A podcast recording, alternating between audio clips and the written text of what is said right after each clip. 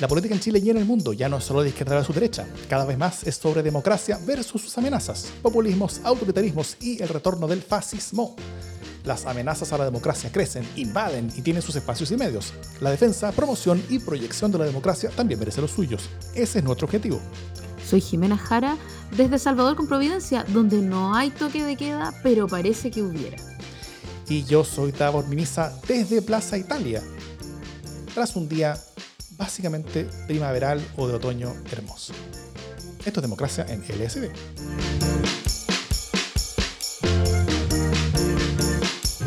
¿Cómo estás, Jimé? Bien, estoy ponderando el calentamiento global. ¿Acaso? Estoy. Candidato a cancelación. Estoy, sí, sí. Estoy, estoy disfrutando el apocalipsis en cámara lenta que estamos viviendo. Disfrutando sí, claro. Las cosas Partimos por el calorcito. sí.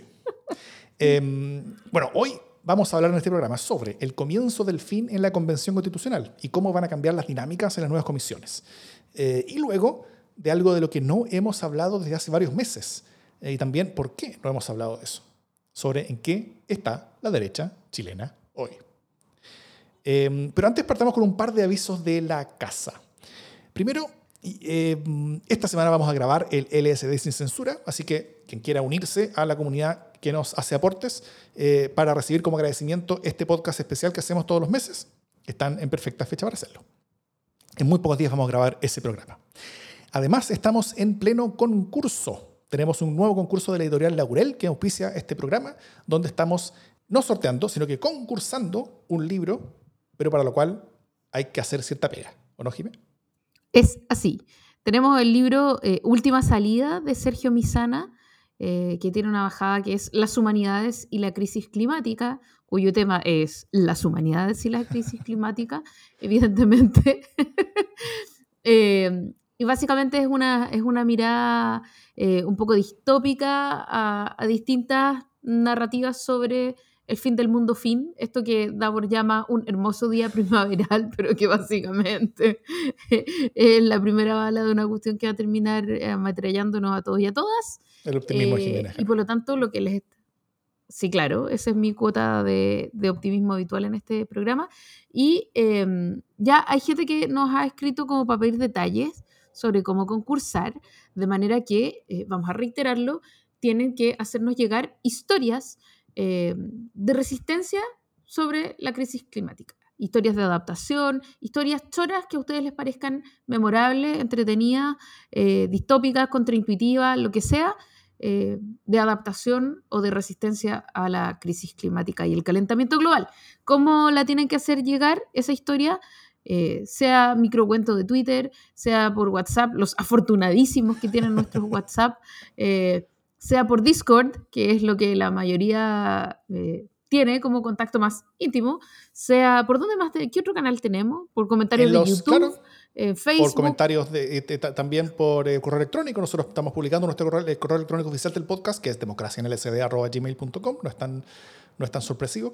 Eh, está, todas las formas de, comunicación están en nuestras. Está claro, están en, los, en, en, la descripción o, o en la descripción del podcast o de el video según cómo nos están escuchando o viendo. Así es, así que eh, los esperamos porque ya hemos recibido algunas de esas historias que no vamos a desclasificar hasta el último momento, que es la próxima semana. La próxima semana no es el sorteo, es el fallo, eh, el veredicto inapelable del jurado, o sea, sí. Daborillo. Y finalmente, la última noticia de la casa es que, eh, algo que no hemos contado por acá, pero desde la división de producción del holding Democracia en el SD, desde hace un tiempo ya, estamos trabajando con organizaciones para ayudarlos a hacer sus propios podcasts. Eh, que suenen bien, como nos preciamos que suenan los nuestros, pero también que sean interesantes, llamativos y que logren transmitir lo mejor posible el mensaje que estén buscando. Eh, así que, eh, y, ojalá aprovechando este formato con todas sus oportunidades y, también aprovechando las oportunidades de sus limitaciones. ¿ah? Y bueno, ya llevamos unos cuatro o cinco series de podcast que, que, hemos ayudado a, a, producir, así que, además de las nuestras, Así que si tu organización o una que conozcas tiene ganas de hacer un podcast, te, ponemos, te, te podemos ayudar en, en, todo el camino, desde refinar la idea hasta que esté disponible en las principales plataformas del punto. Así que escríbanos también y conversemos. Dicho todo eso, vamos con los temas del el día.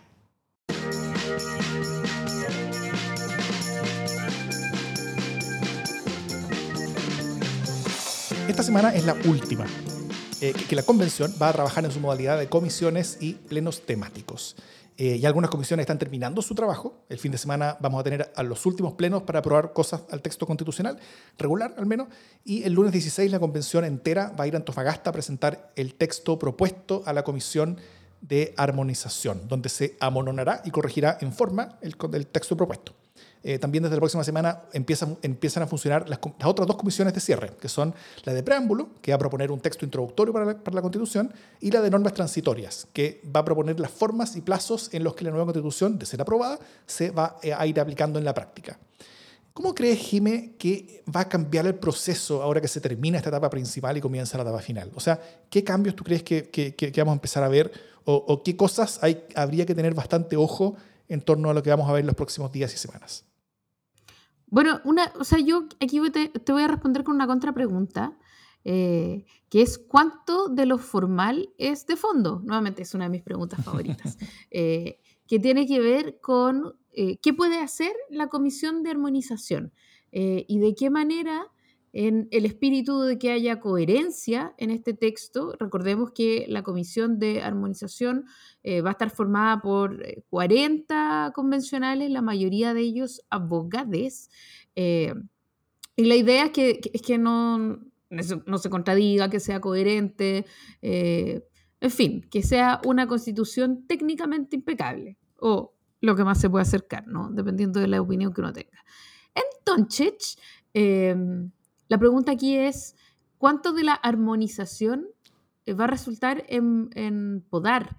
Eh, ¿Cuánto de lo formal o de los, de los, sí, de los tecnicismos o cuánto de la redacción eh, va a resultar eh, de fondo? Se supone que ellos no pueden cambiar el articulado sí. ni pueden cambiar la redacción de los artículos, pero se van a encontrar con problemas eh, peludo. Y entonces no sé si ahí hay un, una forma de resolverlo y ahí hay una cuestión bien interesante.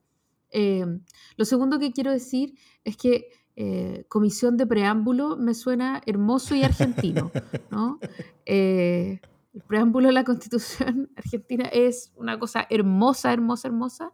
Eh, así que van a tener una tarea bien ardua para estar a la altura, los de la comisión de preámbulo.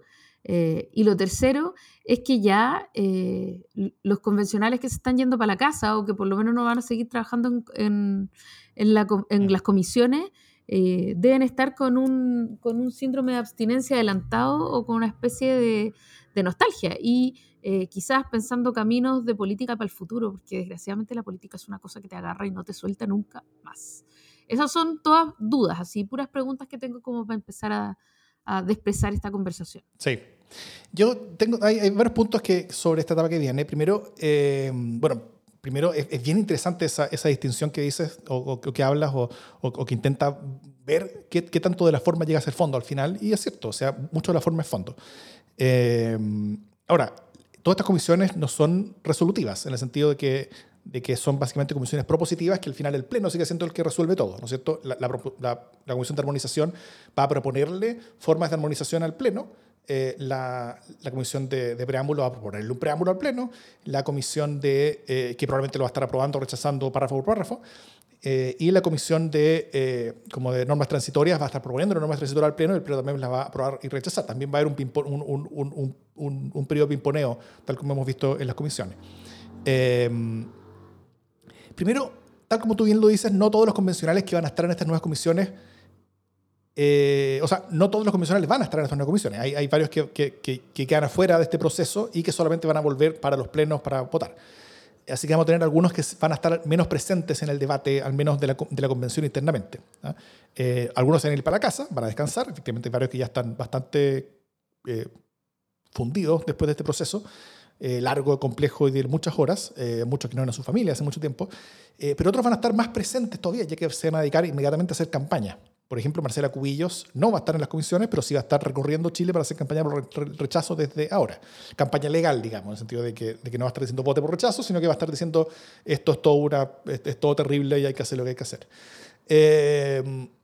La, también la idea de que la Comisión de Armonización pueda arreglar los desastres que ha salido a mucha gente, eh, creo que fumar un poco de opio, ¿no es cierto? O sea, eh, no solamente las atribuciones que tiene en la práctica son mínimas, sino que eh, además cualquier arreglín tipo cocina podría ser hasta peor. Eh, y el Pleno, tal como lo conocemos, probablemente no aguantaría ninguna de esas cosas. O sea, cualquier cosa que, que, proponga armonización va a tener que ser aprobada por dos tercios, así que es, es, muy difícil pensar que tenga mucho espacio para hacer cambios importantes. Sí van a poder tomar opciones opciones de forma que impliquen señales de fondo también, lógico, pero, eh, pero, pero esas son, son, son limitadas y no van a poder cambiar eh, eh, más que muy en el borde los sentidos de, los, de, las propuestas ya establecidas. y finalmente, esta nueva etapa de diálogo con los poderes constituidos, creo que, creo que es algo que vamos a estar viendo tanto con el gobierno como con el Parlamento, el Poder Judicial, sobre todo en lo referido a las normas transitorias, porque eh, en esta etapa yo creo que es deseable, incluso bien necesario, que haya una coordinación bien grande entre los poderes del Estado y la Convención, eh, y varias instituciones también, porque cosa ir viendo con ellas qué tipo de plazos y condiciones son necesarias eh, y adecuadas para el largo y complejo proceso de transformación institucional y legislativa que viene después de aprobar cualquier constitución en el mundo. Entonces, em, algo interesante de esto va a ser el espacio que probablemente le van a dar al Congreso para que, ya sea antes o después del plebiscito, eh, pueda corregir o meter mano em, en la constitución propuesta o en la constitución recién aprobada, sin aprobarse. Em, para partir, hay, agujeros que el Congreso va a tener que llenar. O sea, por ejemplo, eh,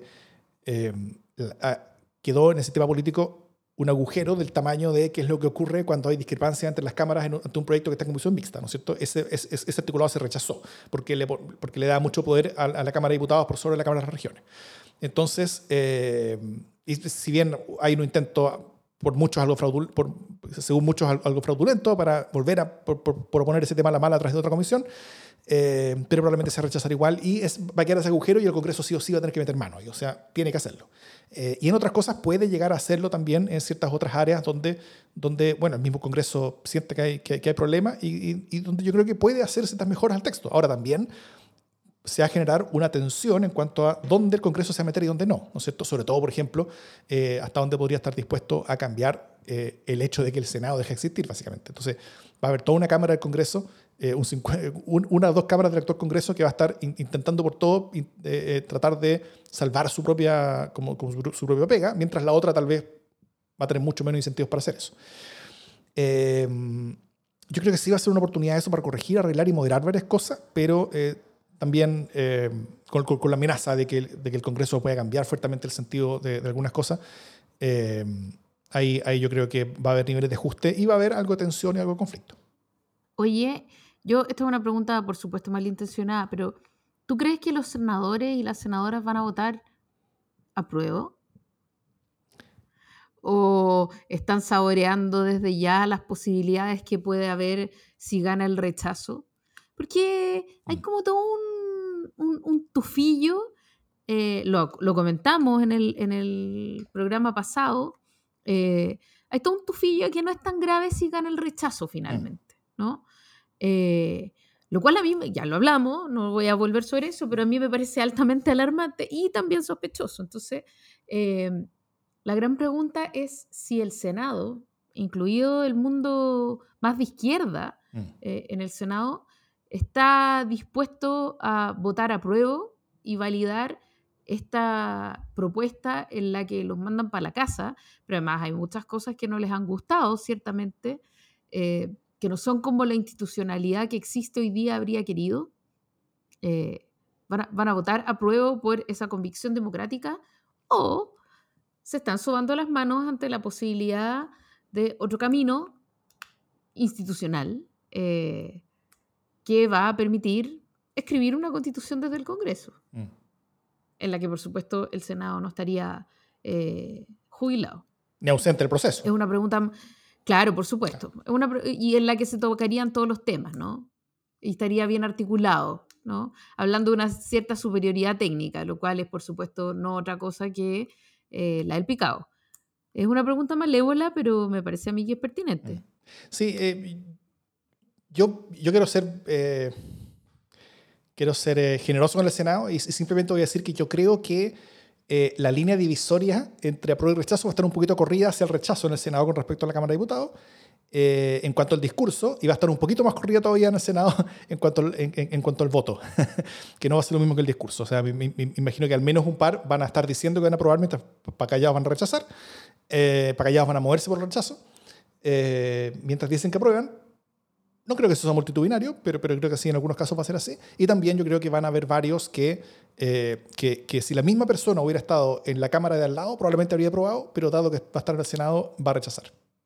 Sí, en el fondo yo creo que, que hay ahí, o sea, no creo que eso sea gravitante eh, en términos de, de, cantidades en el voto, pero sí me parece que es eh, interesante en términos de los giros de, de, la clase política, de una clase política que hoy día eh, es probable que esté mucho más preocupada de su propia suerte mm. que, que, de la suerte de la legitimidad de la nueva constitución. Sí, ahora... Em, yo, varias veces he puesto el, ejemplo de Islandia, ¿no es cierto? Que, que, era, que, era, distinto porque ahí tuvo un proceso constitucional que, que, no era automático, o sea, no era que el resultado inmediatamente pasaba al, al, a un plebiscito para ver si se hacía constitución o no, sino que el, el, resultado de la convención pasaba al Congreso y el Congreso tenía que después aprobarlo o rechazarlo. Pero como el Congreso no fue incorporado en, el, todo el proceso de discusión, eh, finalmente el Congreso no lo aprobó nunca. Tampoco lo rechazó, simplemente no lo votó.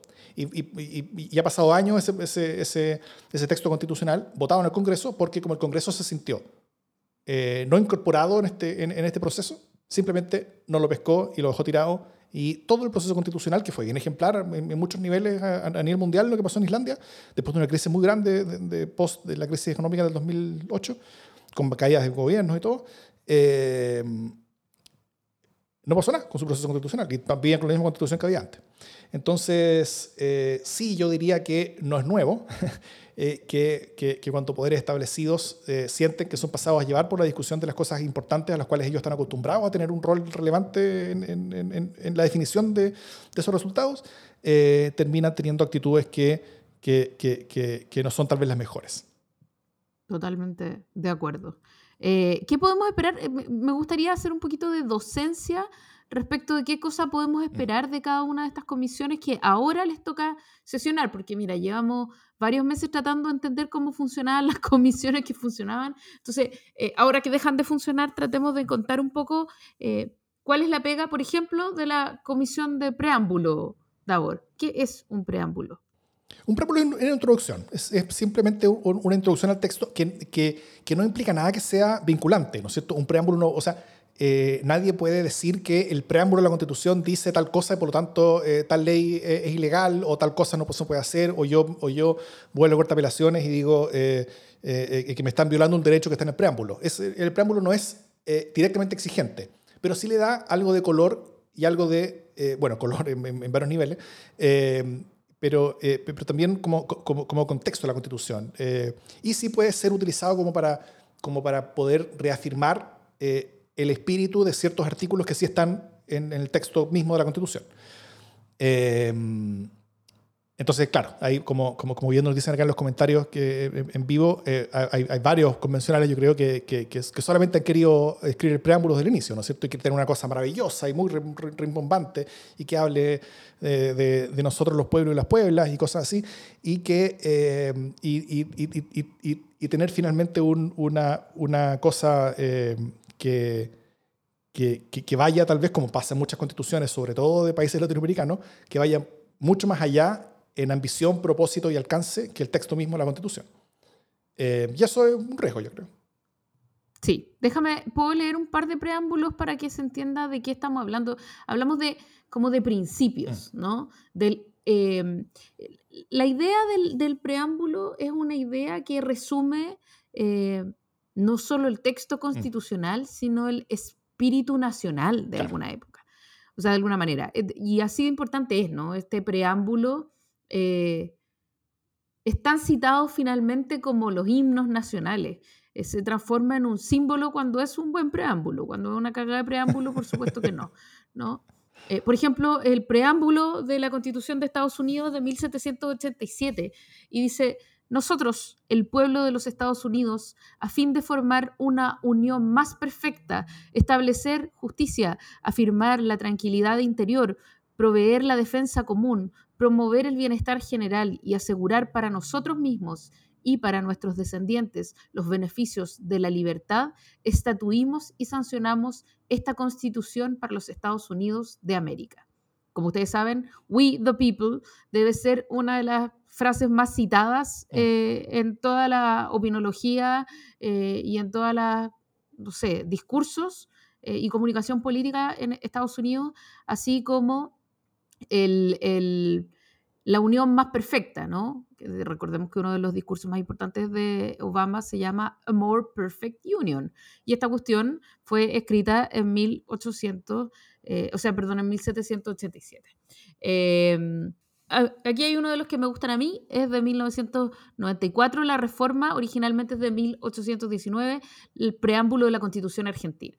Nos, los representantes del pueblo de la nación argentina, reunidos en Congreso General Constituyente, por voluntad y elección de las provincias que la componen, en cumplimiento de, pactos preexistentes con el objeto de constituir la Unión Nacional, afianzar la justicia, consolidar la paz interior, proveer a la defensa común, promover el bienestar general y asegurar los beneficios de la libertad para nosotros, para nuestra posteridad y para todos los hombres del mundo que quieran habitar el suelo argentino invocando la protección de Dios, fuente de toda razón y justicia, ordenamos, decretamos y establecemos esta constitución para la nación argentina. Voy a llorar porque eh, Raúl Alfonsín la citó muchas veces. Eh, en fin, eh, que un, un, buen preámbulo es una cuestión que tiene una, una alta, altísima carga simbólica, así que no es menor. Hay otro aquí que nos recomendaron entre, los comentarios.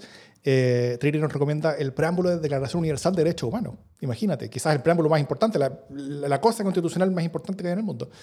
Eh, considerando que la libertad, la justicia y la paz en el mundo tienen por base el reconocimiento de la dignidad intrínseca y de los derechos iguales e inalienables de todos los miembros de la familia humana, considerando que el desconocimiento y el menosprecio de los derechos humanos han originado actos de barbarie ultrajantes para la conciencia de la humanidad y que se ha proclamado como la aspiración más elevada del hombre, el advenimiento de un mundo en que los seres humanos, liberados del temor y de la miseria, disfruten de la libertad de palabra y de la libertad de creencias, considerando esencial que los derechos humanos sean protegidos por un régimen de derecho a fin de que el hombre no se vea compelido al supremo recurso de la rebelión contra la tiranía y la opresión, considerando también esencial promover el desarrollo de relaciones amistosas entre las naciones, considerando que los pueblos de las Naciones Unidas han reafirmado en, la Carta su fe en los derechos fundamentales del hombre, en la dignidad y el valor de la persona humana y en la igualdad de los derechos de hombres y de mujeres, y, han, y se han declarado resueltos a promover el progreso social y a elevar el nivel de vida dentro de un concepto más amplio de la libertad, considerando que los Estados miembros se han comprometido a asegurar, en cooperación con, la Organización de las Naciones Unidas, el respeto universal y efectivo de los derechos y libertades fundamentales del hombre, y considerando que una concepción común de estos derechos y libertades es de la mayor importancia para el pleno cumplimiento de dicho compromiso, ahora, por tanto, la Asamblea General proclama la presente Declaración Universal de los Derechos Humanos como ideal común por el que todos los pueblos y naciones deben esforzarse a fin de que tanto los individuos como las instituciones, inspirándose constantemente en ella, promuevan mediante la enseñanza y la educación y el respeto a estos derechos y libertades y aseguren por medidas progresivas de carácter nacional e internacional su reconocimiento y aplicación universales y efectivos, tanto entre los pueblos, de los Estados miembros como entre los territorios colocados bajo su jurisdicción. Y ahí comienza artículo 1. Todos los seres humanos nacen libres, iguales. Bueno, no, no leer los 33, pero... No, por supuesto. Ya, pero mira, los preámbulos pueden ser también muy aburridos, ¿no? Eh, este es como el especial preámbulo. Perdón, pero para que me invitan si saben cómo me pongo. Pero, por ejemplo, este es un preámbulo penca. Penca pero fome. Eh, que no me escuchen los españoles. La Constitución de España de 1978. La nación española, deseando establecer la justicia, la libertad y la seguridad de promover el bien de cuantos la, integran en uso de su soberanía, proclama su voluntad de garantizar la convivencia democrática dentro de la Constitución y de las leyes conforme a un orden económico y social justo, consolidar un Estado de Derecho que asegure el imperio de la ley como expresión de la voluntad popular. ¿Se fijan? Una lata, que obviamente no es fuente de ningún tipo de, de épica. Ahora, por ejemplo, eh, en, preámbulos pasados a, de rosca. Eh, Constitución de Ecuador 2008. Y, y, aquí probablemente nos estamos acercando a lo que mucha gente quiere del preámbulo de esta constitución. Reconociendo nuestras raíces milenarias forjadas por mujeres y hombres de distintos pueblos, celebrando a la naturaleza, la Pachamama, de la que somos parte y que es vital para nuestra existencia, invocando el nombre de Dios y reconociendo nuestras diversas formas de, religiosidad y espiritualidad, apelando a la sabiduría de todas las culturas que nos enriquecen como sociedad, como herederos de las luchas sociales de liberación frente a todas las formas de dominación y colonialismo, y con un profundo compromiso con el presente y el futuro, whatever, whatever, whatever. ¿Ah? La, de, la, la, Constitución de Bolivia del 2009 no se las voy a leer porque es muy larga, pero, pero parte con los tiempos inmemora, inmemoriales, las montañas, los ríos, los lagos, eh, en fin. Eh, así que, y ahí nos vamos acercando en el tiempo. Así que nada raro que nosotros también tengamos un, un preámbulo pachamámico. Va a ser como, como, la, como la ecuatoriana, pero con un 40% más de, de adjetivos. Eso. adjetivos y adjetivas. Oye, eh, la segunda comisión es la de, eh, es la de armonización, ¿no es cierto? algo hablamos de eso, pero, pero no sé si hay algo más que tú quieras plantear sobre, sobre qué se viene ahí o qué esperar ahí. No, nada más, nada más. En realidad era una excusa para hablar de los preámbulos. eh, ya, entonces, bueno, simplemente la, la armonización para no, eh, eh, para no repetirnos mucho más. Eh, entre las cosas interesantes que hace es que, bueno, primero me a contar cosas que estén repetidas, cosas que estén mal escritas. Yo ya he visto un par de motes en el, en, en el texto propuesto, o sea, el texto está con falta de ortografía. Se supone que la organización de, de, de armonización, eh, para partir, tiene que, tiene que corregir ese tipo de cosas, eh, eh, corregir estilo. también la idea, y que, y que, algo más complejo e interesante, es que debiera poner todo en un mismo estilo, o sea, que debiera poner todo en, en, un mismo, como en un mismo como criterio del lenguaje. siendo que comprensiblemente las comisiones tienen resultados que no son exactamente iguales entre sí en cuanto como, como, como al estilo del lenguaje que, está, que están sacando, ¿no es cierto? Las palabras que utilizan, los, los términos que usan. Eh, y, y, y, la idea es que, es que el texto sea lo más compacto posible en, en términos como de lenguaje y, y de significado. Y, para eso probablemente va a haber que, va a haber que eh, aunar los distintos esfuerzos que se han hecho eh, en una como línea editorial que sea lo más común posible y, lo más como, como eh, cercana a, a, la identidad eh, del corazón que se trasunta del texto, ¿no es cierto? Eh, y, esa es, una pega que, que, yo creo que es más compleja y, y, bien desafiante en cuanto a qué cosas hacer y qué cosas no. Porque me imagino que en todas las comisiones va a haber muchas personas que creen que, ciertas palabras son súper claves y, sacar eso le cambia todo el sentido, cuando en verdad no, no le va a cambiar todo el sentido, pero, pero, pero, tal vez va a, alejar el texto mismo eh, como, como de la simbología que esa persona en particular eh, estaba pensando cuando lo propuso. Entonces, eh, sí puede ser una comisión que termine pisando algunos callos, internamente sobre todo. O sea, la comisión de armonización la van a odiar todo, uniformemente. Probablemente. Y, eh, y finalmente, la comisión de normas transitorias es, es bien clave porque al final implica eh, cuáles son los caminos, ¿no es cierto? Por ejemplo, es, eso, eso se, ha, se, ha, dado ya, ya hasta el troleo, porque hubo, hubo, hubo una, una de, las, de las instituciones, no me acuerdo exactamente cuál, donde una, eh, una propuesta para, las, para, la, para los artículos transitorios puestos por, por, por las cantuarias y otros, y otros convencionales de, de, de, derecha, por ejemplo, daban un plazo de 25 años para el establecimiento de cierta, de cierta institucionalidad, lo cual es irrisorio. Eh, es que es como un pichuleo, básicamente. Eh, pero pero, pero es, es, es, una versión seria, es que efectivamente da plazos, ¿no es cierto? Da plazos para hacer estas cosas.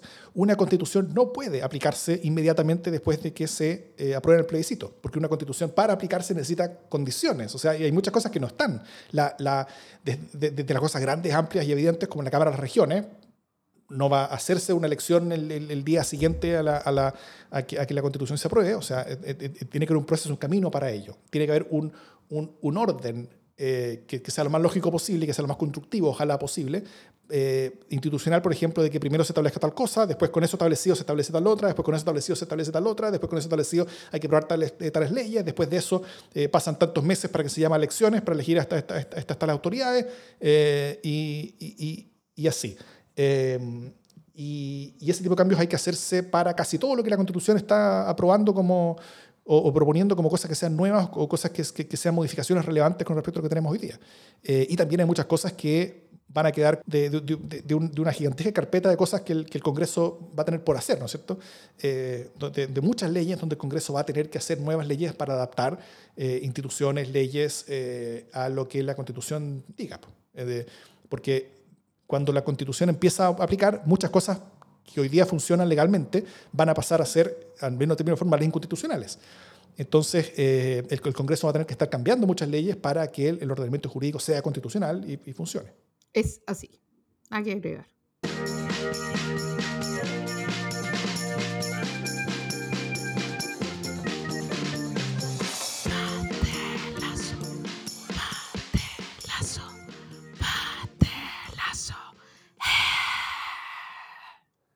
¿Para qué más introducciones? El pastelazo de la semana.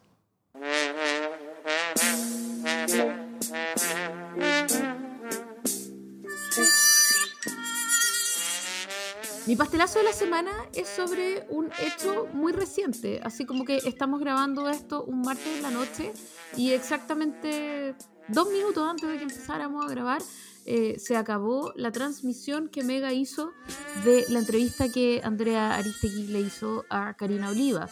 Eh, una entrevista en la que se prometió que Karina Oliva daba la cara, once again, eh, y que en la que termina siendo mucho más confusa, si es posible, de lo que ya había sido, ¿no? Y de alguna manera recogiendo un poco de lo que había amenazado con decir, ¿no? Ah, me explico.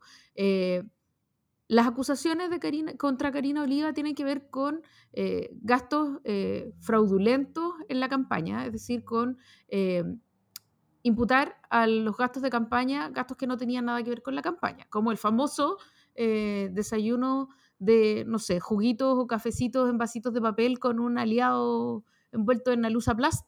Eh, todo eso por la módica suma de 50 millones de pesos. Y que eh, cuando le preguntaron, le preguntaron, le preguntaron, ella dijo que en verdad eh, ella no había gastado eso en el desayuno y que en verdad todos sus gastos de campaña tenían otra explicación que era que habían sido entregados, eran gastos que habían ido a financiar otras campañas. ¿no? Y ahí fue bien imprecisa, pero dejó traslucir que había em, otras candidaturas que habían profitado irregularmente o que habían participado de esta irregularidad, ¿no? Y que básicamente a ella sola le tocaba pagar eh, un pato que era un pato que habían sostenido varios. Eh, eso había dicho. Entonces, uno, malintencionada, eh, esperaba que en esta entrevista ella profundizara, disparara más a la bandada o tirara o le prendiera turbo al ventilador. Eh, y finalmente es una entrevista muy rara en la que ella eh, da respuestas cuando le preguntan por los gastos de campaña. Dice, mira, sí, eh, la respuesta es muy técnica, pero es muy simple, pero no te sé explicar. ¿no? lo que pasa es que esa factura que yo entregué, esto es más o menos así lo que ella dice, esa factura que yo entregué, em, yo estaba desplegada en campaña, entonces no la vi en detalle eh, y fue un error. Ya, pero ¿cuál fue el error? Le pregunta a la, periodista Andrea Aristegui. Es que em, no eran gastos de mi campaña. Ya, ¿y por qué se declararon entonces si no eran gastos de su campaña? ¿En qué consiste el error? Mm, es que tendrías que preguntarle a la jefa de campaña, porque yo solo era la candidata. Y como era candidata, estaba súper ocupada, entonces andaba, tú te imaginarás, desplegada en terreno, o sea, uy, full candidata, entonces no te sé decir. Quiero ser súper enfática, no sé decirte. Más o menos así, ¿ah? yo estoy caricaturizando, pero todas estas son palabras que ella verdaderamente dijo en esta entrevista y por lo tanto eh, quedó más enredada que tango de araña y, eh, y yo creo que le resta porque finalmente fue tan eh, absurda, las declaraciones tan ordinarias, eh, que, de ahora en adelante, o sea, si ella decide más adelante prender el turbo al ventilador y volver a arremeter en contra de aquellos eh, contra quienes amenazó arremeter, digámoslo claramente, ella dijo que parte de su plata se había ido a financiar a un candidato en primaria y todos sabemos quién era ese candidato al que apoyaba comunes, evidentemente, evidentemente no estaba hablando de Sichel, evidentemente no estaba hablando de Yana Proboste, eh, que además no fue primaria. Eh, entonces, eso quedó flotando, pero aún si en el, futuro lo toma como para dispararle un misil al gobierno, eh, ya esta entrevista hoy día fue tan inconexa eh, y, quedó tan como enredada y mitómana que es muy difícil que ella recupere algún nivel de confiabilidad. A mí me sorprende porque tuvo como cuatro, cuatro meses para inventar un chamullo eh, o una historia que pareciera mínimamente coherente, pero ni aún así lo logró. Así que para ella va mi pastelazo de esta semana. Merecido. Em, era el mío. Sería impreciso decir que el que Isquia Siche esté todas las semanas en el pastelazo sea una regla de esta sección. Em, pero creo que sí es justo decir que cuando la ministra del Interior no está en esta sección, eso es una excepción. Eh, esta semana no va a ser una excepción. Porque en, medio de la nueva negociación con un grupo de camioneros del sur, eh, el acuerdo al que se llegó para bajar la movilización realmente llamó la atención, porque prometió una reforma constitucional para establecer un, comillas, Estado constitucional intermedio. ¿Qué vendría siendo eso? En palabras de Carlos Maldonado, con las que estoy muy de acuerdo, él dice, es un estado de excepción, con otro nombre y aún, y aún inexistente, que se idea para que el gobierno, atrapado en sus palabras de no renovar estado de excepción en la Araucanía y consciente ahora de su error, no tenga que asumirlo como tal. Eh, así nomás. O sea, el, gobierno no quería dar un estado de excepción después de haberse llenado la boca de que no los quería. Eh, los camioneros le exigían uno, así que el gobierno les propuso inventar otro que se llamara de otra manera. Y así inventarían. Pero igual. Eh, que, sería, o sea, tal vez podría tener de, ciertas diferencias en cuanto a, qué es lo, cuáles son las, excepciones puntuales. Tal vez podría ser menores. Pero tendría otro nombre. Entonces eh, así inventarían otra forma de restringir derechos a los ciudadanos por una negociada, ni más ni menos que con un grupo de camioneros. O sea, ya era, era toda una foto, pero horrorosa. Y como si todo fuera poco, al día siguiente, cuando el gobierno ya era ridículo, ya, hacía ridículo por su idea, la organización de camioneros del acuerdo consultó el acuerdo a sus bases, las que mandaron a sus dirigentes a la AR, eh, y al final no hubo acuerdo. O sea, eh, no solamente un ridículo, sino que un ridículo por nada. O sea, nuevamente... toro por nada. Toro, toro por nada. y eh, con eso no estoy diciendo que Iska haya sido la de la idea de eso y todo, pero no sé, Visó estuvo ahí, él era responsable política, por supuesto, eh, y, nuevamente el Ministerio del Interior da que hablar de manera, yo creo que bien vergonzosa, en, en, algo donde yo creo que, estoy entre los colores, o sea, cuando, cuando cualquier gobierno, de derecha, de izquierda, de centro, arriba o de abajo, eh, quiera crear nuevas formas en las cuales se les suspende los derechos constitucionales a las personas, y peor aún, si la idea es establecer ese tipo de cosas como políticas permanentes en ciertos territorios o, a ciertas personas o a ciertas circunstancias, eh, eso es muy, muy, muy peligroso y yo creo que hay que estar eh, criticándolo, verificándolo e intentando detenerlo con todo. Así que, eh, afortunadamente, este, este, esto no quedó en nada, lo único que quedó fue un pastelazo. Oye, no, es que yo solo quiero decir que esto de un estado intermedio es como estar medianamente embarazada. Es, una cosa como que, por un lado tú tenías el Estado de Derecho y por otro lado tenías el Estado de excepción.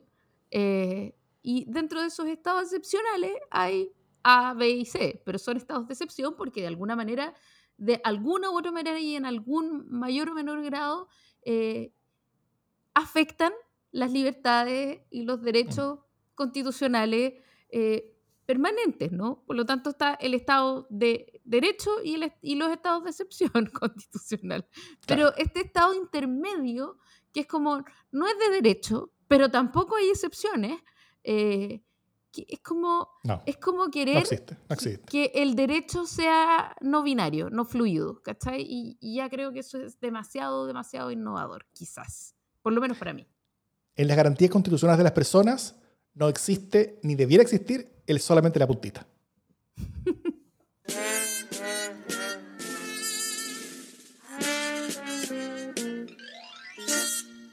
Vamos con nuestro siguiente tema, eh, que es una pregunta que probablemente ustedes se han hecho, eh, que está profundamente relacionada con dónde está Wally, que es esa pregunta que nos hacíamos cuando chicos, si es que ustedes veían esas láminas, buscando eh, a una figura desaparecida. Esa figura desaparecida hoy día, o básicamente muy camuflada, que está pasando total y absolutamente eh, piola, es la derecha. ¿Dónde está la derecha o las derechas chilenas en este rato en que toda la conversación ha sido sobre cómo lo está haciendo el gobierno, sobre si el gobierno debe o no debe eh, aunar su suerte eh, a la nueva constitución, al, plebiscito salida de la nueva constitución, eh, sobre qué va a pasar en la convención, sobre la inseguridad. o sea, tenemos muchas cosas de las que hablar. Están pasando muchas cosas en Chile, son todas importantes. Y en esa cantidad de cosas de las que tenemos que hablar, eh, se nos ha olvidado que existía la derecha, por cierto. Como que dejó de gobernar la derecha y desapareció. Eh, pero, pero no desapareció y ellos están... eh, y por eso me parece importante traerlo a colación también, porque fue como, oye, ¿de qué hablamos hoy día en, nuestra reunión de pauta? ¿De qué vamos a hablar? Y yo dije, pero hablemos de la derecha. Y fue como, ¿qué? ¿Qué derecha? Ah, ¿verdad? La derecha.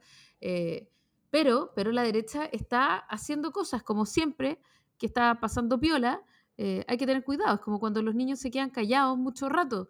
eh, uno no sabe la cagada que pueden dejar. Entonces, eh, hasta ahora los indicios han sido, básicamente, tenemos a Moreira, que es un tío al que no le dan más pelota que para dejarlo como idiota, y justo ahora le van a preguntar qué le parece la constitución de Pinochet, y él, en un estilo muy lavinista, trata de generar una solución de continuidad y sale acusando a su sector de tosudo por aferrarse a la constitución eh, de Pinochet, ¿no? Entonces él dice, no, o sea, es que hemos sido súper tosudos, en verdad, como que deberíamos abrir nuevos caminos de reforma constitucional, esta reforma ya no da más. Sale, imagínate, Iván Moreira a decir que la constitución ya no da más, lo cual, eh, de vuelta a la conversación constitucional, me hace parecer altamente sospechoso el, no, en realidad si hay rechazo no pasa nada.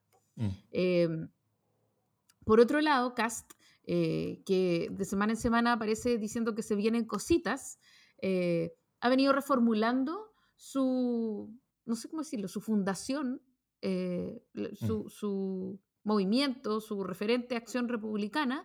eh, ya fichó a un ingeniero comercial que se llama Sebastián Figueroa, quien por supuesto yo no conozco, eh, pero que parece que tiene eh, alta valoración en ese mundo.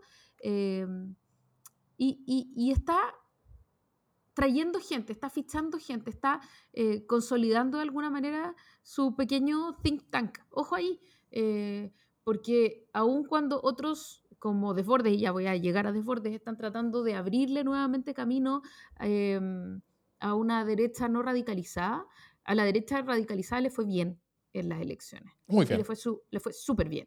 Eh, y le faltó, como quien dice, así un cachito.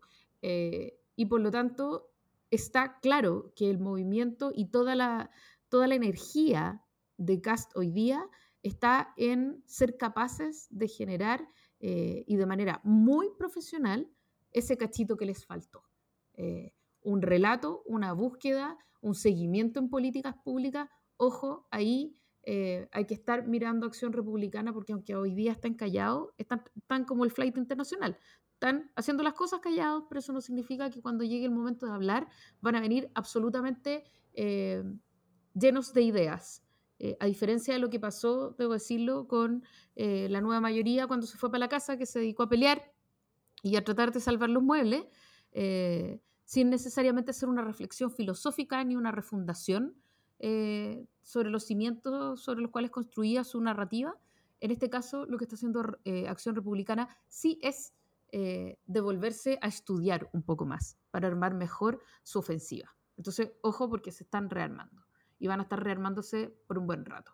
Eh, Carlos Cantero, que es alguien que probablemente ustedes no reconozcan o, no, o recuerden, es un ex senador de Renovación Nacional por Antofagasta, eh, que acaba de publicar un libro que se llama eh, Chile, Crónicas de un fracaso anunciado, y, y da una entrevista Yo en pensé que la estaba que- muerto Carlos Cantero. No, sigue vivo, curioso. Sí, sí, la mayoría de la gente piensa que estaba muerta, pero hay muchos muertos que escriben libros, entonces ahí uno se entera que eh, en verdad estaban, estaban reflexionando, ¿no?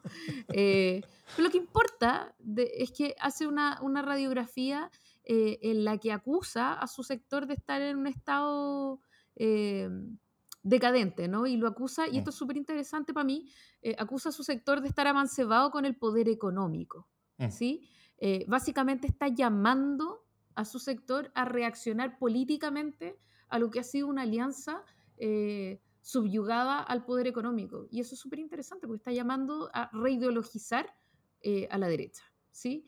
Eh, y, y está hablando de cómo eh, esta derecha eh, que, que ha tenido, que ha sido cómplice y que ha sido el mejor, el mejor amigo, la mejor amiga del, del poder económico, eh, ha acallado las voces disidentes, entre las cuales, por supuesto, él estima que la de él es la más brillante, pero lo que importa es que de alguna manera está haciendo un llamado eh, a reideologizar a su sector. Y aquí yo dejé a Desbordes al final, em, porque hace pocos días, a propósito de los hechos de violencia que, que, se vienen hablando y que vienen tomándose la pauta hace mucho rato, by the way, eh, sale acusando a su sector en un movimiento contraintuitivo eh, propio del desborde no radicalizado que conocimos durante la campaña, o sea, del desborde, digamos, del 18 de octubre más o menos, del desborde post-estallido, sale acusando a su sector de eh, populismo penal eh, por, básicamente dice, ¿sabéis que llevan dos meses? ¿Cómo van a ser ellos los responsables de la violencia? No jodan, construyamos soluciones y un diálogo en serio, se tomemos esta cuestión de verdad. y a la pasada le pega, por supuesto, un cachamal al gobierno porque encuentra que es demasiado buenista, ¿no? Em, entonces, de alguna manera, hay eh, hoy día dos conversaciones importantes en la derecha, una que es la radicalizada, que entendió que eh, su camino es profesionalizarse y encontrar una, narrativa que, es, que parezca al menos más centrista eh, y que tenga más posibilidades, por lo tanto, de encontrarse con un votante más amplio. Y por otro lado, esta derecha eh, que, en algún momento habría llamado tanto, ¿cómo se llama? Longueira como Cubillo, el, el centro social, ¿no? Eh, hay, hay, quienes no están dispuestos a dejar caer esa idea de una derecha más de centro social, ¿no? Una mirada en la que cabía eh, la UDI popular y de la que era parte no solo Longueira, sino que, no sé, prohombres como Novoa o como el preso Jaime Orpi y tanta otra gente. Entonces, bueno, hoy día hay esta mirada eh, que busca por lo menos eh, encapsular o, encauzar eh, a una derecha en un mensaje más fuertemente ideológico. Y ahí hay algo interesante. O sea, la derecha está tratando de generar un relato como no estoy segura que esté haciendo la centroizquierda. No sé cómo lo veis. Mm. Bueno, son como 5.200 cosas que acabas de decir. solo por, el principio, yo, creo que el hecho de que estén medios escondidos, están teniendo discusiones, están activos, pero, pero están bastante más ausentes de la, de la agenda de lo que habían estado mucho tiempo, ¿no es cierto? Yo creo que el hecho de que estén medio escondidos no, no es accidental, sino que es más bien buscado. Eh, y yo creo que es inteligente. Y, y, también creo que ha sido re exitoso y también creo que han recibido harta ayuda del gobierno eh, para que sea tan exitoso. Eh, primero, los partidos de derecha vienen saliendo de un gobierno extraordinariamente impopular. O sea, eso, eso, no hay que olvidarlo. ¿no? Por, eh, por, muy impopular que esté haciendo el gobierno Boric actualmente, por muy poco que, que haya durado. O sea, el, de Piñera estaba mucho peor y fue, fue mucho peor en buena parte de su gobierno. Eh, el, tener mucho protagonismo en el inicio del gobierno de Boric era darle al gobierno de Boric un blanco fácil, porque ellos venían de ser una cosa aún más impopular, aún peor que cualquier cosa que hiciera Boric, sobre todo al principio. Entonces, eh, la, la, estrategia de esconderse durante la luna de miel era una estrategia yo creo que correcta viniendo de un gobierno tan impopular. Eh, porque si, están ahí presentes, a, Boric lo iban a estar ayudando, dándole, dándole un blanco eh, que lo iba a poder eh, ayudar a levantarse ante cualquier problema por simple, por simple comparación, ¿no es cierto?, entre antes versus lo que hay ahora. Eh, no es como que el gobierno de Boric no se esté comprando eh, o, comparando a cada rato con el de Piñera. Sí lo están haciendo, pero, pero es más difícil hacerlo y es menos políticamente efectivo cuando la derecha está básicamente escondida. Que si la derecha estuviera ahí presente permanentemente eh, con, con, con, con, los exministros siempre hablando y, y, siendo como el shadow cabinet, ¿no es cierto? como, como en la sombra, haciendo el contraste permanente con, el gobierno. Todo eso sería muy, muy, muy positivo para Boric que eso, que eso estuviera y, y no está. Yo creo que eso es inteligente que no esté. Em, también el estar un tiempo fuera del protagonismo. que además nadie va a defender a, perdona, pero nadie va a defender a Piñera, ¿no? pero es que, es que sus exministros, su, su, mundo político, obviamente ellos saldrían a defenderlo, pero, pero, pero ellos, e, ellos saben que no les conviene hacerlo, así que no lo están haciendo.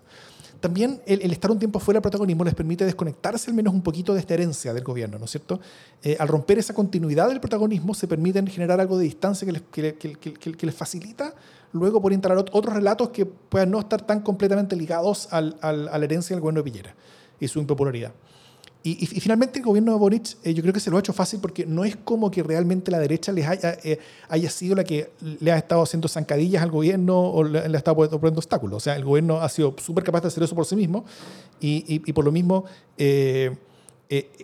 Eh, al, gobierno actual le, le, ha costado tanto como si tuviera una brutal oposición enfrente, mientras la oposición no ha tenido que desgastarse en hacerle frente y se está básicamente eh, y, se están limpiando al menos en parte de su herencia de impopularidad por Piñera al, dar su tiempito fuera de las luces. Así que creo que, que, que, es bastante inteligente este, este, esta opción por el anonimato eh, temporal que está teniendo parte de la derecha eh, por ahora.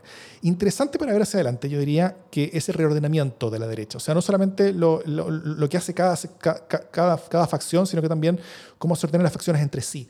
O sea, creo que es súper importante ver eh, la discusión sobre si la UDI, RN y Evópoli van a hacer campaña para el rechazo junto con el Partido Republicano o sin ellos. Eh, esa es una discusión bien central, yo creo, hoy día. Eh, esto en el contexto de que el, en el, de que el Partido Republicano es el único que está subiendo su tamaño en el mundo de las derechas, mientras todos los demás se están achicando. O sea, hoy día el Partido Republicano es el gran polo de atracción de ese mundo y, salvo que ocurran cosas inesperadas, son al menos los, los, los quienes van en la delantera para ser los líderes de la derecha eh, que venga en el futuro. O sea, eh, hoy día es difícil pensar que cualquier otra persona que no sea José Antonio Cast de mundo de la derecha va a ser capaz de llegar a una segunda vuelta. Eh, y eso ya ordena mucho las cosas, ¿no es cierto? Eso, eso hace que, se, que, que ese mundo tenga mucho más poder y, el otro no. Entonces ahí, ahí, ahí, ahí, eso va a estar generando dinámicas de resistencia, dinámicas de intentar eh, eh, detener el, como, como la avalancha, que son dinámicas que ya vimos en la centroizquierda y en la izquierda ah, antes, ¿no es cierto? Con la, creo, que, creo que lo que está pasando en la derecha con el Partido Republicano eh, versus la derecha tradicional no es tan distinto a lo que pasó en, en, términos prácticos, no discurso de otras cosas, sino que en términos prácticos no es tan distinto con lo que pasó con, con, el Frente Amplio y, y la concentración o la no mayoría, eh, antes de eso, ¿no es cierto? Como que la derecha está una, un, un, ciclo electoral detrás de lo que ya pasó en la centroizquierda y, y, con resultados que yo creo que van por el mismo camino. O sea, el, el, el, el sorpaso casi se dio por la, en, términos presidenciales por, por parte del Frente Amplio en la elección de hace, de hace cuatro años atrás. Eh, el sorpaso sí se dio ahora eh, eh, por la derecha, si bien en términos parlamentarios siguen siendo los partidos más tradicionales, tal como el otro lado, eh, los que siguen teniendo mucho más fuerza, tienen mucho más fuerza, mucho más fuerza territorial, pero son partidos e instituciones que van en general hacia abajo, no todos con la misma velocidad, pero en general sí, mientras los otros, estos, nuevos, van hacia arriba. El Partido Republicano va hacia arriba. y, también recordemos lo que contamos en el capítulo 6 de la Ultra. O sea, ¿qué fue lo que pasó? Porque primero las campañas eh, para el rechazo, tal como en el plebiscito pasado, van a ser sin protagonistas políticos dentro de la derecha. E, ellos así lo han, dicho, que van a, ser, van a darle espacio a ciudadanos. Pero recordémonos qué pasó en la campaña del plebiscito pasado, donde, eh, que lo contamos bien en el capítulo 6 de la Ultra, donde tratamos la campaña del rechazo en el plebiscito de ese año, donde el Partido Republicano hizo campaña aparte, pero aún así, principalmente la UDI, pero también el RN, les dio mucho espacio a independientes, que al final, más que independientes, eran, eran básicamente gente cercana al mundo de Tere protagonistas de la ultraderecha chilena en YouTube, y que al final terminaron compitiendo por el, eh, por el Partido Republicano en las elecciones siguientes, ayudando a que el Partido Republicano le quitara cupos a la, UDI y RN y a Opoli, eh, y, para crecer de, de, tamaño a costa del resto de la derecha. Eh, y, yo creo que hay que tener mucho ojo con respecto a, si es que se van a repetir esas dinámicas o si es que eh, o, qué tipo de poder va a estar y poder relativo va a estar teniendo el Partido Republicano en ese mundo. O sea, el Partido Republicano claramente no es el Partido Republicano de hace, o sea, de hace un año atrás eh, o, de hace dos años atrás. Es, es, es, algo mucho más importante, mucho más relevante, con mucho más peso, no solamente por tamaño parlamentario, sino sobre todo por la expectativa de crecimiento futuro. O sea, eh, hoy día eh, uno económicamente lo podría decir, la derecha tradicional tiene un alto valor libro, porque tiene mucho liderazgo local real, con poder electoral, con gente que se elige, eh, pero, pero bajo eh, valor accionario, porque hay poca esperanza de como, de como de retornos futuros que pueda entregar ese mundo. Mientras el Partido Republicano tiene bajo valor libro todavía, o sea, tiene, tiene poca infraestructura construida, tiene, tiene pocas cosas prácticas, pero tiene mucho valor accionario porque, porque creo que hay una sensación de que hay mucho más futuro por ese lado, dentro de la derecha. Eh, y finalmente, a, lo último que te refieres, eh, yo, creo que Kass no siente que tiene problemas de narrativa, eh, creo que eso lo tiene más o, menos, más o menos asegurado, sino que yo creo que sus desafíos están sobre todo en el lado de la operación política territorial, y ahí van sus esfuerzos, sobre todo su fundación y, otras cosas. Y por eso Kass se, se, está dedicando más a eso que a la que, a, que, que una cosa más política eh, y más presente. O sea, por, por, un lado, porque es, normal que un candidato presidencial se, se dé un tiempo de protagonismo y, y, y, dé un par de pasos para atrás. Eso, eso, eso, creo que lo hacen todos los candidatos, incluso los que intentan, los que están trabajando para después volver a competir, eh, como es su caso, yo creo, sin, sin ninguna duda. Eh, eh, y, su esfuerzo lo va a estar poniendo en, ese lado de construcción, como aumentar los libros del Partido Republicano, del mundo republicano, cosa de poder eh, recibir con mucha mayor, con mucha mayor espalda eh, la, las, la, las, fuerzas que vengan escapándose de los partidos que, se van achicando para, recibirlos más en, en, este mundo que, se va, que está creciendo con mucha fuerza.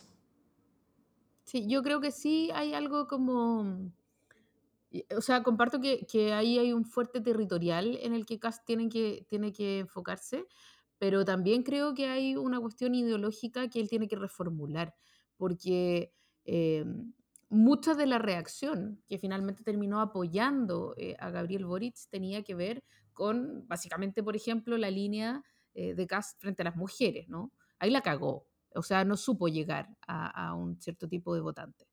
Y por lo tanto, si él quiere llegar a votante indeciso, tiene que reformular ciertas partes de su narrativa. A eso me refiero. Eso. Mm. No, yo, hay, hay, yo creo que se tiene que ajustar ese tipo de cosas. O sea, creo, creo que no puede quedar tan como antimujer, eh, así como, como, principalmente. Pero si dice las mismas cosas, pero en un, en, en un frame, más que antimujer, en un frame antiprogre, porque hoy día la derecha en el mundo, o sea, no es eh, eh, principalmente, o sea, la, la, bueno, conceptos como la derecha e izquierda siempre son conceptos fluidos que significan muchas cosas en forma paralela, que, son, que, no son muy coherentes entre sí muchas veces. Pero hoy día tal vez el significado más, más potente y más fuerte de, de, de las derechas en el mundo o hacia dónde se están yendo es básicamente hacer una reacción cultural antiprogre. Como que eso se trata, la, derecha en Estados Unidos, en Europa, eh, y, y, también esta derecha que es la derecha que crece en Chile. Eh, de, de, todas las versiones de la derecha es la que está teniendo más éxito y, y la que se espera que tenga más éxito y crecimiento hacia el futuro. Eh, y, es, y, esta reacción antiprogre eh, tiene mucho como de, como, de combate a, muchas agendas. Eh, la agenda feminista es una de ellas, por supuesto. Eh, y, y, eso, si bien e, efectivamente se puede ver como algo antimujeres, y, y, si queda como algo antimujeres es electoralmente muy teñino, pero si se ve como algo antiprogre, eso se puede vender como algo antilitario. Y eso puede ser, y generalmente cuando se hace bien, es muy potente electoralmente. Eh, de hecho, la, la, la eh, como se están moviendo las cosas en el mundo es que las personas de menos ingresos generalmente están votando más por la derecha que por la izquierda hoy día. Sí. Eh, ante, un, uno, uno, eh, an, an, ante uno podría decir el, el, esta suerte como de abandono de, eh, que las izquierdas han hecho al pueblo trabajador eh, y que, que, que, ha sido al menos en parte reemplazado por un, un cúmulo de, como, como, como de, de de identidades que históricamente han sido eh, eh, abandonadas por, los poderes, entonces las, izquierdas se transforman como las izquierdas de las identidades, mientras la derecha se transforma como la identidad eh, unitaria y única del pueblo trabajador antielitario que, que, que, es el que se mueve. ¿no? Y, y, eso hace que, que las izquierdas tiendan luego a, a, a tener un, un, promedio de ingresos mayor que las derechas eh, y, y, que se han vuelto todo, todo este tipo de dinámicas, por ejemplo.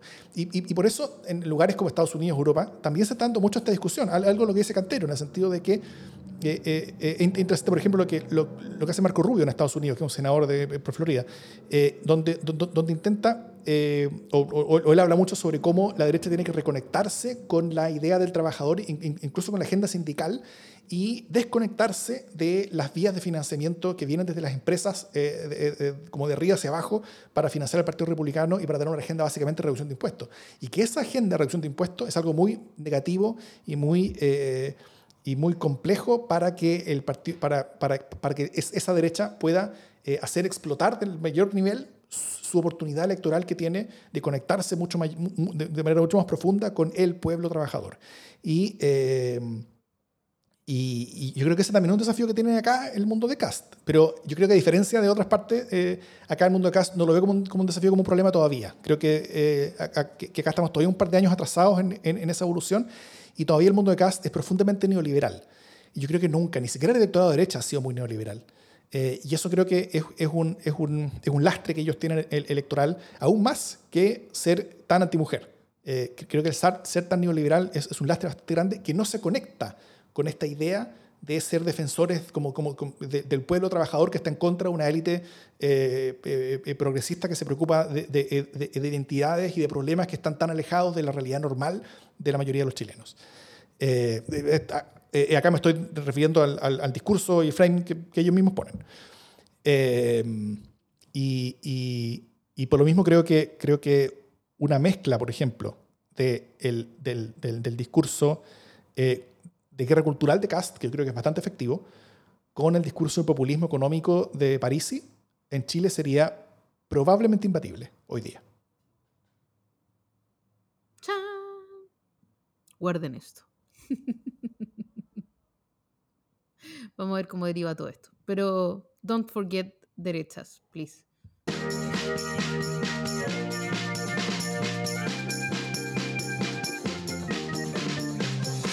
Las buenas noticias. ¿Qué buena noticia tienes, Jimena? Mira, una buena noticia, que por supuesto está teñida de mala noticia, obvio, que si no, no sería mi buena noticia. Eh, no, pero que me parece súper interesante, es em, una app que habría eh, presentado la Convención Constitucional junto con el Ministerio de Ciencia. Eh, que es una app sobre la Convención Constitucional que busca poner a disposición de cualquier persona en sus celulares eh, información importante sobre la Convención. Eh, es decir, cómo funcionan las comisiones, que se han votado, etc. Y yo no puedo contarles más nivel de detalle porque se supone que ya está operativa, eh, pero la traté de descargar en mi iPhone y no está operativa todavía. Pregunté en Twitter y me dicen que por lo menos en Google eh, Play ya está disponible, no así en la App Store de, Apple, eh, pero yo quiero creer que prontamente va a estar disponible. Entonces es una buena noticia, eh, pero en el caso de quienes usamos iPhone es una noticia en desarrollo. Claro. Otro, otro cliaje pueblo versus élite, ¿no es cierto? El Android versus Apple Store. Claro, pero están, en este caso nos están, nos están discriminando.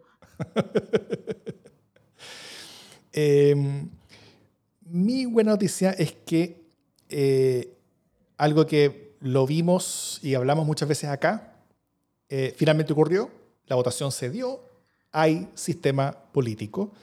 Eh, y con, con, algunos agujeros quedó, claramente no es lo que me, me, gustaría, yo soy acá firme team parlamentarismo, sí, sigo siendo for life, pero, pero, pero por último hay sistema político. Y eso implica que el texto propuesto va a valer como constitución. O sea, se, va a proponer una constitución. La, la, convención tenía dos objetivos. Lograr proponer una constitución y lograr que esa constitución se aprobara. O sea, que esa constitución sea aprobable. El primer objetivo lo están cumpliendo. Eh, salvo que quede la grande en las últimas comisiones, lo cual no creo que suceda. Eh, pero, pero el primer objetivo se está cumpliendo. O sea, lo que van a presentar va a ser una constitución que al menos técnicamente se puede llamar así. Así que eh, ya, no, ya no existe la, razón para rechazar de que es inaplicable o esto, o, es un mamarracho o esto, esto no existe o esto, esto, eh, uno, uno puede estar en contra de los contenidos, pero eh, deberíamos estar de acuerdo en que es una constitución al menos. Y eso no estaba claro que iba a ser hace una semana. Así que enormes felicitaciones para la gente que estuvo centrada en ese, en ese proceso donde si bien hubo muchas cosas que a mí me hubieran contado distintas, pero al menos cumplió que ese proceso llegara a puerto. Ahora, el segundo gran objetivo, es el que está pendiente y en el que estoy menos optimista. Mm. Dicho eso, esto es democracia en LSD.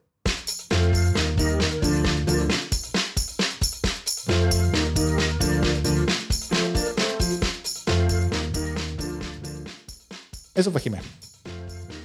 No nos alargamos tanto, ¿sí? Nos alargamos un, poco. un dedicado al mar. Un poquito, un poquito. Pero hubo. Han, habido otros más largos que este. Sin duda. Pues. Hemos cumplido, a pesar de los infinitos problemas técnicos que tuvimos al inicio. O de los videos, tanto la Jimmy como yo no pudimos conectar el video para, para el streaming en vivo, así que nos, nos en eso. Ya es pasada la medianoche, lo cual ya es tarde para esto. Eh, pero nada, pues saludo a todos y ánimo eh, en, esta, en esta semana y en este cambio, en este fin del principio y principio del fin del proceso constitucional. para bien o para mal, el final que tenga. Y todas las papitas serán contadas en el LSD sin censura próximamente. En un par de días, eso sería. Que esté muy bien. Eso es.